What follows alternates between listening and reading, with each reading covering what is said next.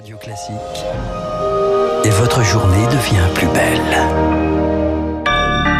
Bon réveil, bonne journée, soyez les bienvenus sur Radio Classique. Nous sommes le lundi 1er mars à 6h30.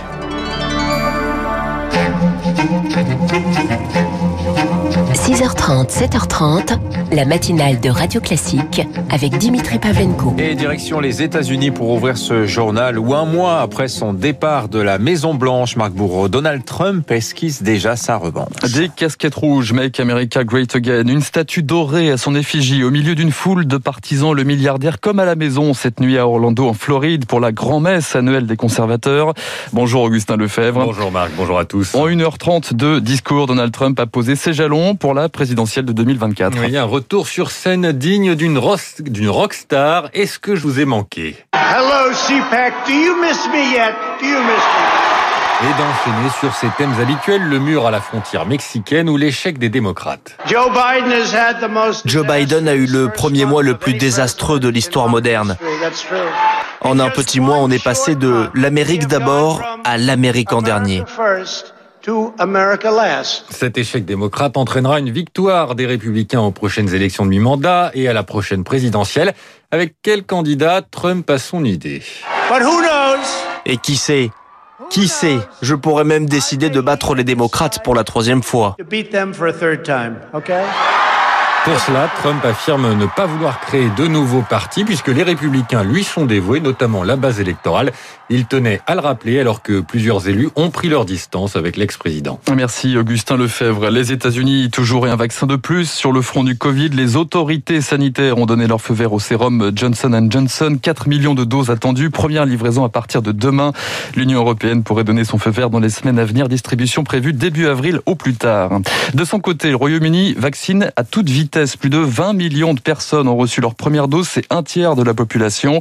Le gouvernement britannique s'inquiète toutefois de la détection du variant brésilien sur son territoire, mutant considéré comme le plus virulent. Et dans la lutte contre le Covid, hein, les Mosellans vont devoir montrer patte blanche à la frontière allemande. Test négatif de moins de 48 heures, déclaration électronique de rigueur. Dès ce soir, minuit, Berlin restreint la circulation avec le département désormais classé en zone à risque maximal du fait de la forte présence des variants et personne n'échappera à la règle, pas même les 16 000 travailleurs transfrontaliers comme Maeva, agent d'entretien à Sarreguemines. Elle traverse la frontière allemande tous les matins. Je suis déprimée. On devra partir plus tôt pour arriver au travail. Après, on ne sait pas combien de temps ça met. C'est un stress en plus. Après, c'est sûr que c'est nécessaire. Après, il faut que nous, on le fasse euh, trois fois ou deux fois par semaine. Je ne sais pas comment ça va finir. Mais ça va être compliqué. Hein. C'est pas très agréable non plus le test. Vous en avez déjà fait un? Ah oui, j'en ai déjà fait deux. Euh, à la limite, ça l'hiver, ça serait mieux. Mais euh, je déteste ça. Et on n'a pas que ça à faire, quoi. Le témoignage de Maëva au micro de Mélina Fachin. La Moselle et 19 autres départements sur un fil cette semaine, du nord au Bouches-du-Rhône, en passant par l'île de France. Concertation tous azimuts avec Jean Castex, le Premier ministre, jusqu'en milieu de semaine. Si la situation sanitaire ne s'améliore pas, l'option d'un reconfinement le week-end est envisagée dès vendredi prochain. L'autre rendez-vous aujourd'hui, la rentrée scolaire pour la zone C. Les petits parisiens notamment et les fameux tests à l'école seront guettés. Objectif affiché du gouvernement, 300 000 tests hebdomadaires. Petits Toulousains aussi. Les restos et les bars, eux, attendent toujours un calendrier de réouverture. Et si ces établissements rouvraient leurs portes à partir du 30 mars C'est ce que demandait hier une quarantaine de députés de tous bords. Tribune dans le journal du dimanche, après quatre mois de rideau.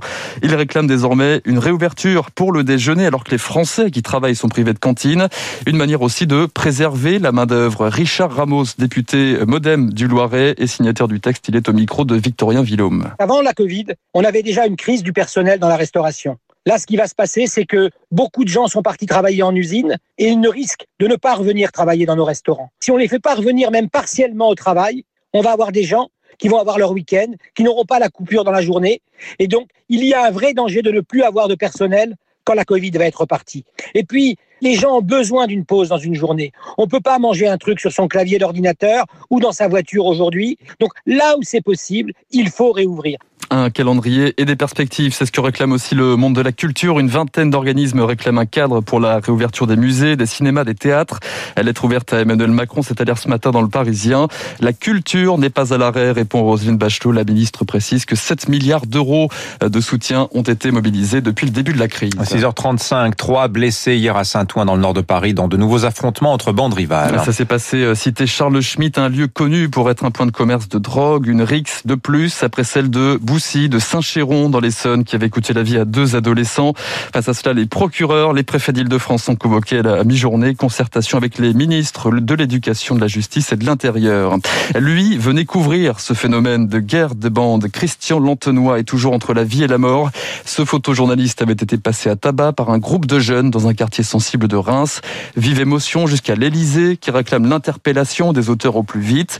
Pour ses collègues, Christian Lantenois a été pris pour cible en raison de sa profession. Cela ne fait pas de doute pour Géraldine Baer-Pastor, c'est la rédactrice en chef de l'Union Lardennais. La rédaction est extrêmement choquée. C'est un quartier où nous avons l'habitude d'aller.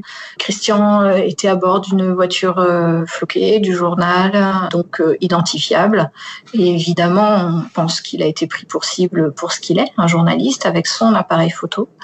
Nous espérons que l'enquête aboutira rapidement et que les agresseurs de Christian pourront être identifiés, interpellés et condamnés. Des propos recueillis par Victoire Fort. Une enquête est ouverte pour tentative de meurtre.